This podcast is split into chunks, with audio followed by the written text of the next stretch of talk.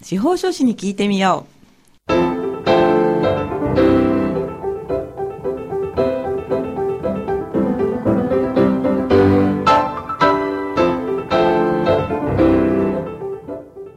FM 大白をお聞きの皆さん、こんにちは。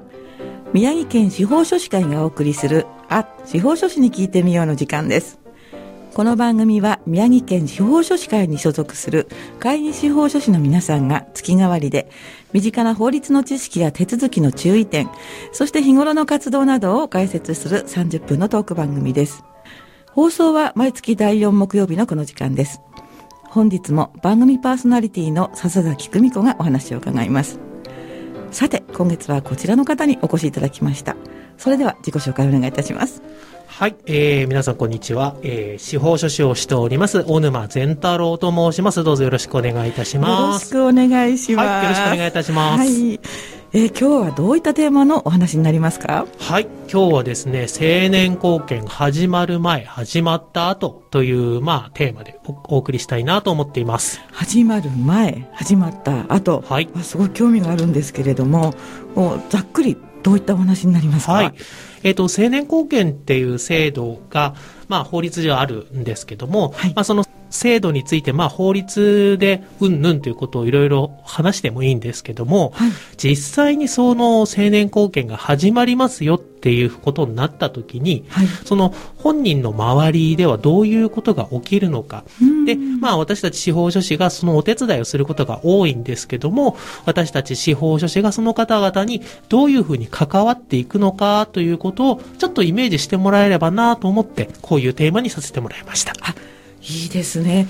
確かにシステムはこういうのあるよっていうのを私も番組を担当して分かってきたんですけれども、大体どうすればいいか全然分かんないですよね。そうですよね。まあこういうのって、こう自分が、あのーこう予期していない時に必要に迫られたりっていうことが多いので、はい。で、いざそういうふうになった時には、じゃあどういうことをしなくちゃいけないのか、どういうことが始まるのかっていうようなことを、こう、なんとなくイメージしてもらえたら、はいえー性能貢献に対する、まあ、まあ、知らないがゆえの怖さっていうんですかね、はいそういうものがなくなっていくんじゃないかなと思いました。あはい、期待してます。はい。まず、あの、一つ質問していいですか？はい、どうぞ。あの今先生がおっしゃったんですけれども、はいこの突然必要になるっていうのが、まあ、そこからもうイメージできないんですけれども、それはどういった意味なんですか？はい。えっ、と、今、あの、例えば、まあ、こう、イメージとしては、お父様とかお母様がお年を召して認知症になってしまったと。で私、私の例えば。あそうですね。そん。そんな風に思っていただければ。はい。で、それで、まあ、自宅にいたんだけども、はい。なかなかこれでは大変になってきて、うん。施設に入らなくちゃいけない、みたいなことが出てくると思うんですね。はい。で、で、そこで、あの、問題が出てくるんですけども、い。よくあるのが、はい。施設に入るときに、はい。えーっと、その、本人が契約とかをするっていうことにもなるんですけども、ええ。その時に認知症だと、その契約自体が、はい。えーっと、なかなか施設の方が従わない。あー。なん、なんといってもこの、えー認知症になっているかもしれないっていうこ人を相手にはい契約をして反抗してもらうっていうことになると、そもそもその契約が成立ちゃんとしてるのかっていう不安があるんですね。はいそうすると、青年後見人を立ててくれっていうふうに言われることが多いんですね。施設の方からですか？そうです、そうです。あそれでは突然ですね そうです。はいうん。それとか、あとよくあるのは、はいあの、銀行の預金の引き出しとかですよね。はい本人が認知症になってしまった時とかに、はいえー銀行に、えー自分が行くんだけども、こう、はい。うまく喋れない、こう、うん。やりとりがわからないっていうふうになってしまった時に、ええ。まあ、親族の方が勝手に引き出すってことはできないわけですよ。はい、うん、そういうふうになると、その銀行口座についても青年貢献の手続きが必要になる。はい。うん。あの、そういうところで、あ、申し立てを、その、ごめんなさい、青年貢献っていうのは始めないといけないんだっていうことで必要に迫られてっていう状態になることが、まあ、多いですねあ。そうなんですね、はいあのまあお父さんとかお母さんが認知症になってくるとどこかで支障が出た時に必要になるということなんですよねそうなんです。はいうん。そういう時に、まあ、始めなくてはいけなくなって、青年貢献の申し立て。はいあの、まあ、最初は裁判所の手続きになるんですけど、んそれを始めなくちゃいけないっていうことになるわけですね。そうなんですね、はいそれはうん。まあ私たち一般人ってそのように突然ね施設とか銀行とかから言われても、はい。まず何をしたらいいか全くわからないですよね。そうですよね。はい。まあ、えっ、と、今は、その金融機関さんとか、はい。その施設の方も、あの、青年後見制度についての理解が進んでいて、あはい、うん、こういうものについては、えっ、と、司法書士さんとかに、えー書面の作成とかを依頼するといいですよとか、まあもちろん弁護士さんとかでも大丈夫だとは思うんですけども、ええ。そういった方に、えーご相談をしてみたらどうですかっていう形で、はい。えー司法書士の名前が出てきてご相談いただくってことがよくありますね。そうなんですね。はいあ、なんかすごい安心しました。そうなんです。まあ、はいですから私たちもこの司法書士っていうのがそういう手続きのお手伝いできますよっていうのはもちろん一般の方もそうなんですけども、はい金融機関さんとか、はいそういった介護施設さんとの方で、はい。えっ、と、理解していただくっていう努力もまあしていかなくてはいけなくて、まあ、うん組織として進めているっていうところはあるとは思うんですけども、はいうんあの、まずは一般の方にもそういったところをご理解いただければなと思いました。でそんなふうにアドバイスを受けて、うん。で司法書士の先生とかあるいはまあこう教会にこう電話するとかそうですね。それがまず第一歩になるわけですね。まあ、司法書士にお声掛けをいただいて、はい。えーまあ、書類の作成ですね。あの、はい。裁判所に提出をする書類を作成するっていうことになるんですけども、はい。そこで、えー私たちが、その、例えば、佐々木さんはい。に、こういうことをお願いしたいっていうことが一つあるんですね。まあ、反抗してくれとか、はいあのーちょっとこう、裁判所に出すための費用がかかりますよとか、そういうのはもちろんあるんですけども、ええお願いをしたいことが一つあるんですけど、何かそういうのって、これかなみたいなのって思いついたりしますか？いきなり難問が来ましたね 難しいですね。これは確かにちょっと言ってみて難しいなと思いました。いやでじゃああたつっぽうではい。えー、なんでしょうえそのえじゃあそのおじいちゃんおばあちゃんに関するものでっていうことであすか、そうですね、そうです。それで家族が準備しなきゃいけないものがあるんですか？そうですね。うーんえ戸籍とかそういうこと？ああ、はいはい。うん、でもとてもいい線は言ってると思います。方向性は間違ってはいあの、戸籍とかというのも用意はして裁判所に提出することにはなるんですね。はいただ、それは、あの、司法書士の方で依頼を受けたら私たちの方で取得することができるので、はい。あの、戸籍とかの読み方とかを一生懸命勉強していただく必要とかはないんですよ。そうなんですね。私はちょっとその、まあ、答えっていうわけではないんですけど、はいイメージしていたのが、はい。実はその、まあ、おばあちゃんだったらおばあちゃんの、いはいわゆる診断書を取っていただくっていうことが必要になるんです。診断書。はいはい。えっ、と、裁判所に書類を提出する中で、まあ、はい様々なものがあるんですけども、はい。お医者さんの診断書、つまり何についての診断書かっていうと、い、わゆる認知症になっているとか、はいその本人の認知状態についての判定をする必要が出てくるんですね。はい。大体こう、えー今、認知症になってがどのぐらい進んでいるのかというのは、はい判定の方法っていうのが比較的一般化していて、はい。こういう質問をしてこういう答えだったら何点、こういう質問をしてこういう答えだったら何点みたいな感じで、はい。え点数を積み上げていって、はい。何点なので、まあ認知症の疑いが高いですよとかうんうんうんう、んそういったもののについての診断書が出るんですね。はい。はい。それを、えー裁判所に提出して、えー判断の一つの材料にするっていうものなんです。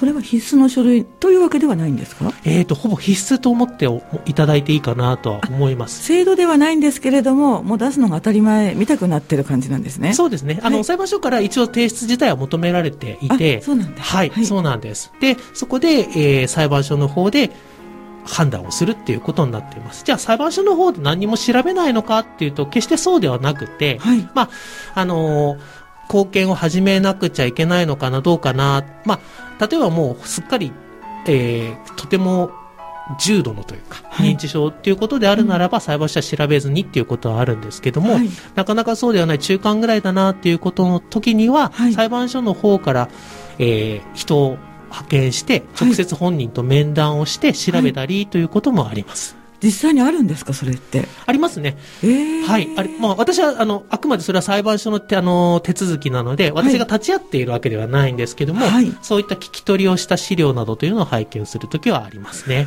ということは、はいまあ、素人の言葉で言うと、なんか審査があるみたいな。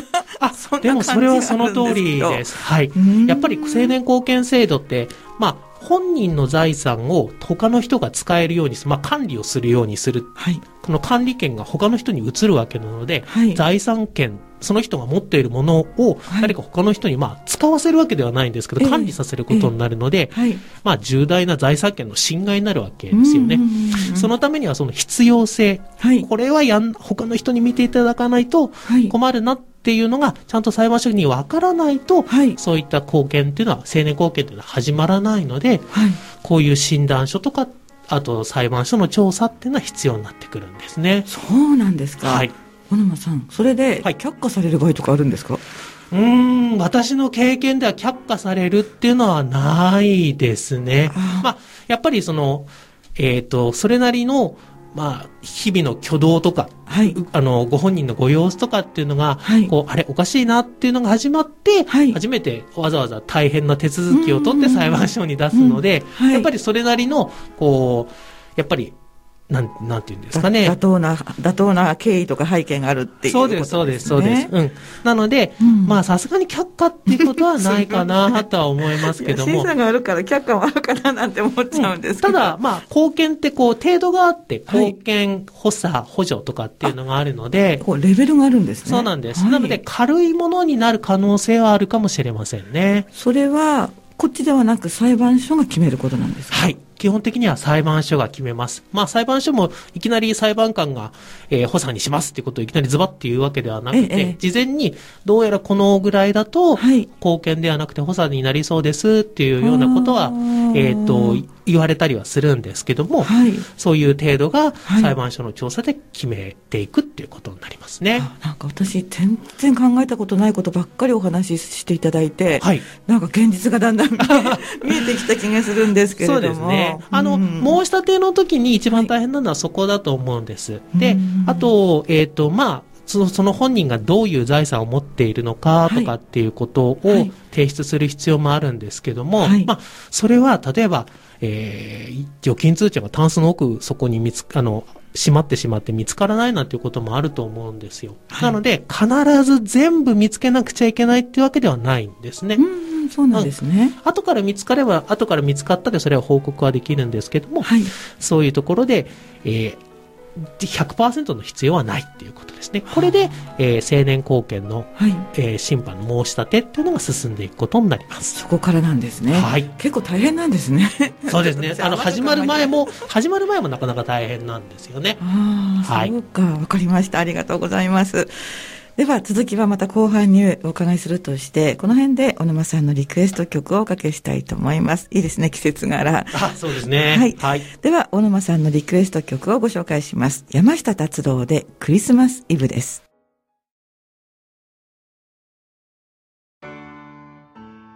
はい。お送りした曲は山下達郎のクリスマスイブでした。名曲ですよね。私これ持ってるんですよね。いいい曲ですよねねか。この季節になると聴きたくなりますようんもうね。欠かせないですよね。本当ですよね。本当に。はい。。はい。えー本日は宮城県司法書士会の小沼善太郎さんをゲストにお迎えして、えー青年貢献制度の始まる前、始まった後とはいいうテーマでお話を伺っております。はい。後半もよろしくお願いいたします。よろしくお願いします。一つ私訂正あるんですけれども、前半で宮城県司法書士会さんのことを協会に電話してって言っちゃったんですけれども司法書士会ですよね。あはい、書士会ですね。まあまあ、協会でもそんなに困んないと思うんですけどね。そうですね。まあ、はい皆さんの団体さんということですね。はい、宮城県司法書士会ですね。はい申し。訳ございませんでした。では、小沼さん、後半お願いしたいんですけれども、はい今度は始まった後ということになりますか？そうですね。はいまあ、いろいろな書類を、えー裁判所に出したところで、裁判所、まあ、その裁判官ですよね。はい裁判官が判断をして、まあ、この人について貢献を始めましょうっていうことで、まあ、法律上の言葉で言うと、審判って言うんですけど、それが出ます。はい。うんまあ、判決みたいなもんですねう。んで、それから、えー、一応その異議申し立ての、まあ、期間っていうのは2週間ぐらいあって、それが過ぎると、はい。それで決まりっていうこと確定するんですけども、はいじゃあ、その後一体何が起きるかっていうこと。例えば私がその青年後見人に就任して、はい佐々木さんの、例えばはいお母さんのはい。後見になりましたっていうことになると、はい。大体私が佐々木さんのもとに、はい。まあ、ご連絡をして、はい。えーいついつお伺いしたいんですけども、はい。えー裁判所の方で決まった青年後見人の小沼と申しますっていう感じでご挨拶をして、はい。えーお会いする約束をして伺うっていうことになるんですよね。あ、ちょっと今疑問が浮かんじゃいまはい、した。どうぞ。あの、私の今までの話の流れとしては、はい手続きに行きましたっていう、っていうことは、お願いしたい司法書士の方に手続きに行くってことなんですか？あ、そうですね。えっ、と、一応、ほあの、手続き上は、その書面の作成をする司法書士と、はい。青年後見人に就任する司法書士が、はい。同じになるっていう保証はありません。そうですか。はい、そうなんです。あの、一応、さ、あの、後見人を、後見を始めるかどうかっていうのと、はいはい後見人を誰にするのかっていうのは、はい。最終的には裁判所の権限、裁判所が決めることになるので、はい。私はぜひこの人に青年後見人をお願いしたいっていうことを、要望をはい候補者という形ではい。書くことはできるんですけども、はい裁判所がそれに対して必ずうんと言ってくれるわけではないんですね。そうなんですね。はいうん、ちょっとお話整理させてください。はい。まず、私、第一歩は司法書士さんにご相談って言って、もう手続きしか頭になかったんですよ、その時に。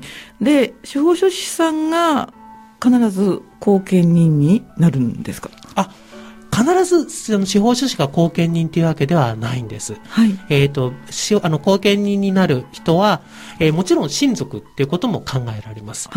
あ、そうか。それは、それを候補として出すこともできるんですか？もちろんです。はい。あの、私の子供の誰々をとか、はい甥っ子の誰々をっていうことも、はいあの、候補者として出すことはできます。ん？それ、私の子供っていうことは、今、申し立ての本人っていうのは、認知症になった方が申し立てるっていう形になっちゃうんですか？あ、申し立てる人は、はいあの、青年か、本人でもいいんです。その、おばあちゃんにあたる。はいお。ばあちゃんが、あの、申し立てをするっていうことも一応はできるんですけども、はいえっ、と、実際はなかなか、そうですよね。そうです。あの、はいハンコしたり、名前書いたりっていうことができないうんそこからので、できないからの貢献制度ですもんね。そうです。その娘さん、今回のお話で言えば、笹崎,、笹崎さんが、はい。えっ、と、申し立て人になるっていうことになるんですね。はいただ、その中で、その候補者として、笹崎さん自分がはい。後見人になるっていうふうに自分、立候補するっていうこともできますし、まあはい自分じゃできないから、はい。自分の兄がとはか、そういうふうにや。そういうふうにすることもできますし、はい。えー司法書士を、えー候補者とするっていうこともできるんですねそこ。はまあ、こちらの方でいろいろということですね。そうです。OK です。わかりました。はい 続きお願いします。ありがとうございます。はで、例えば司法書士が、えー選任されたということになれば、はいその司法書士から連絡が行って、はいえー伺うことになります。はいで、えー今まで事実上どなたか、あの、通帳とかの管理をされていたっていうことが、まあ、それでしばらく続いていた状態になっていたかと思うので、その方のもとに赴いて、はい。そういった、まあ、あの、保険証の類ですとか、えー銀行口座があるのであれば、そういった通帳とか、はうん、それとか、まあ、例えば不動産をお持ちうん、今はもう住んでいないんだけど、っていうことになると、はい。鍵をお預かりしたりとか、はい。そういうことを、あの、伺って、はい。最初に、っていうことになりますね。うで、んあの、通常は成年後見について詳しく知っている方っていうのはなかなかいないので、はい。その時お会いした時にも、私の仕事はこういうことです、こういうことですっていうふうにご説明を仕上げることにはなりますうね。ん。うん。そこで、なるほどっていうことになるわけですよね。まあ、なるほどっていう方もいらっしゃいますし、はいやっぱり、あの、預かり知らない人がやってきて、はいい、きなり通帳をこちらによこしてくださいとかっていうことになるので、はい。なかなか腑に落ちないっていう様子で、はい。えっ、と、対応するっていう方もいらっしゃいます。まあ、そこはもう気持ちとしては重々理解できるので、はい。私としては、まあ、きちんと説明をして理解をいただくようにはしているんですけどね。確かにそうですよね。うん。ましてや、ご家族を候補に挙げても、そそうじゃなく司法書士の方になった場合だと、納得いかないかもしれないですよね。そうです、そうです。うん。うんなので、ここはすごく気を使うところですね。確かに。どういうふうに連絡をして、どういうふうに説明をするのかっていうところは、はい。えっ、と、私のこの青年貢献の仕事をしている中で、まあ、はいい、くつか山はあるんですけど、そのはい大きい山のうちの一つですようね。ーん、そこなんですね。はいうんそうなんです。そこで、まあ、ご説明いただいてご納得いただけたっていうところで、はい。まあ、そういったものをお預かりして、私の方で手続きをするんですけども、はいまあ、具体的には、はい。例えば、えっ、と、お年を召した方になると、はい介護保険とか、はい。例えば後期高齢とか、はい。そういったものの手続きっていうのがいろいろ、あの、来ていたはずなんですね。はい。うん、そういったものを、えー私の方で区役所ですとかはいに赴いて、私青年後見人になったので、はいこういったものの連絡は私の方にくださいと。うん。あの、通知があるのであれば私の方にあの通知をよこしてくださいって手続きをしたりします。年金とかもそうですね。じゃあ公的な通知は、はい司法書士さんのオフィスに行くんですか？そうですね。えー、そうなんだ。はいなのでそうなんだ。そうです。はいなので、えっ、と、例えば介護保険であれば更新の時期ですよなんていうのが来たりもするんですけども、そういったものの通知も司法書士のところに来て、はい。そこで私が把握して、はい。えっ、と、施設にいらっしゃる職員の方とやり取りをしながらどうしましょうねっていうの話を進めたりはします。ものすごく地道ですね、なんとなく。そうなんです。あの、最初はものすごく地味な手続きが多くて、はい。その区役所に行ったり、年金事務所に行ったり、はい。で、えー金融機関にも行って、はい一つ一つですね、はい。あの、金融機関で手続きをするっていうことありますね。ものによっては、例えば金融機関が5つも6つも7つも8つもっていう方もいらっしゃるので、はい。そうするともう金融機関を巡り巡って、はい。その手続きを延々とやるっていうような形。大変ですね。まあ、ただそういうことをすることによって、はい例えば、介護保険とかの通知はもうそのご親族の方には行かないようになるので、はいそれだけでまあプレッシャーにならないですし、うん、あとまあ固定資産税、あ固定資産税とかもそうですね。不動産をお持ちだったら固定資産税もかかるので、はいそういったものの管理も私たちの方ですることになるので、はい。あの、あまり心配をしていただく必要がなくなるっていうことにはなりますね。うん。ちょっと安心ですね。そうなんですはいやっぱりそういうのが来なくなって、はい。初めてまあ楽になったな。なんだかんだこう細かい通知っていろいろ来るんですよねうん。でもそういうところを後見人の方でお手伝いをしますよっていうことです。そうなんですね。はい。イメージ、またイメージですけどね。はいはいあの、司法書士の皆さんって、うんまあ、町の法律家って皆さんおっしゃるんですけれども、法律を扱ったり、申し立てとか登記とか、はいそういうほお仕事と思ってると、実際にやっぱり銀行行ったりとか、はい介護施設とかにこう、ほん本当に行かれるんですよね。あ、あの、私はできるだけ、まあ、今はまあこういう世の中になってしまって、はいはいご本人の面談がすごく難しくなっているんですけども、えええっ、と、私は必ずご本人にお会いするようにはしています。うんはい。まあ、えっ、と、司法書士とかというと、そういうお金の計算ばっかりするんでしょっていうイメージを持ってられてる方もいらっしゃるかもしれません。あの、うん新聞とかで、あの、あまりよろしくない事件とかのはい。報道がされたりもしたりするので、はい。ただ、えっ、と、あくまでもご本人の生活ですね、そういったものもきちんとするっていうことが、私たちの重要な使命ですから、はい。どういったご様子だったのかとか、はい。えっ、と、こういう時には機嫌がいいとか、うん。こうなかなかコミュニケーションを取れないことも多いんですけども、うん。その中でもご本人の様子っていうのが分かるようにっていうのは、はい。私たちはすごく一生懸命頑張ってるつもりですよね。そんな勉強会とかもあるんですか？もしかして。そうですね。あの、なので法律だけではなくて、はい。い、わゆる認知症というものがどういうものなのか、はい。えっ、と、それだけではなくて身体の障害とか精神の障害っていうのがどういうものなのかっていうのは、はい。はい。えっ、と、リーガルサポートの中ではい。研修会を行っていて、私たちはそういう研修会を2年に一遍とか、はい。えーと受けて単位を集めて、こう、毎年、あ、2年に1回かな、はい。更新をしていくっていうことで、はい。えっ、と、まあ、日々の研鑽を怠らないっていうんですかねうん。そういうふうにしてます。はい。そうじゃないと大変ですよね、やっぱり。うんあの法律とはまた一本違う分野じゃないですか。そうなんですの人と接して認知症の方とね、おまあ、お話を、お話をするとかね、そういうのって。そうですね。やっぱはいり福祉に対しての関心っていうのは少し高めに持っておかないとなかなかお仕事としてはできないかなっていう気はしてますあ。おっしゃる通りですね。うん。今、精神とか知的って出てきたんですけど、はいそういう方の貢献もされるんですか？はい。えっ、と、私、まあ、私も、えっ、と、えーご本人を特定できるようなことを申し上げることはできないんですけども、はいそういった方のお手伝いはしています。はい。私とあまり年齢が変わらない方で、はい。